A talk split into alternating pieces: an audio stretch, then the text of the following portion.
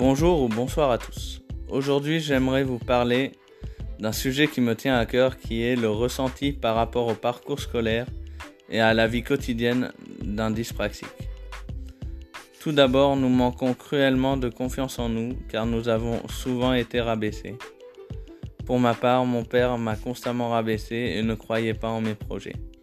Et malgré ça, j'ai pu sortir la tête hors de l'eau grâce à mon oncle en qui je voyais une image paternelle forte. Donc essayez de trouver une personne de votre entourage, de votre famille ou même de vos amis qui, que vous admirez.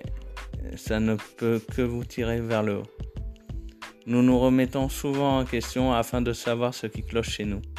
Mais ne désespérez jamais, car selon moi, nous sommes des génies un jour où je déprimais, j'ai fait une recherche sur internet où j'ai recherché les dyspraxies célèbres.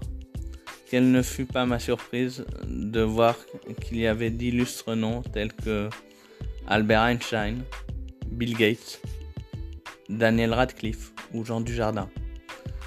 Toutes ces personnes ont réussi leur vie. Donc un conseil, n'abandonnez jamais. Au revoir, à bientôt.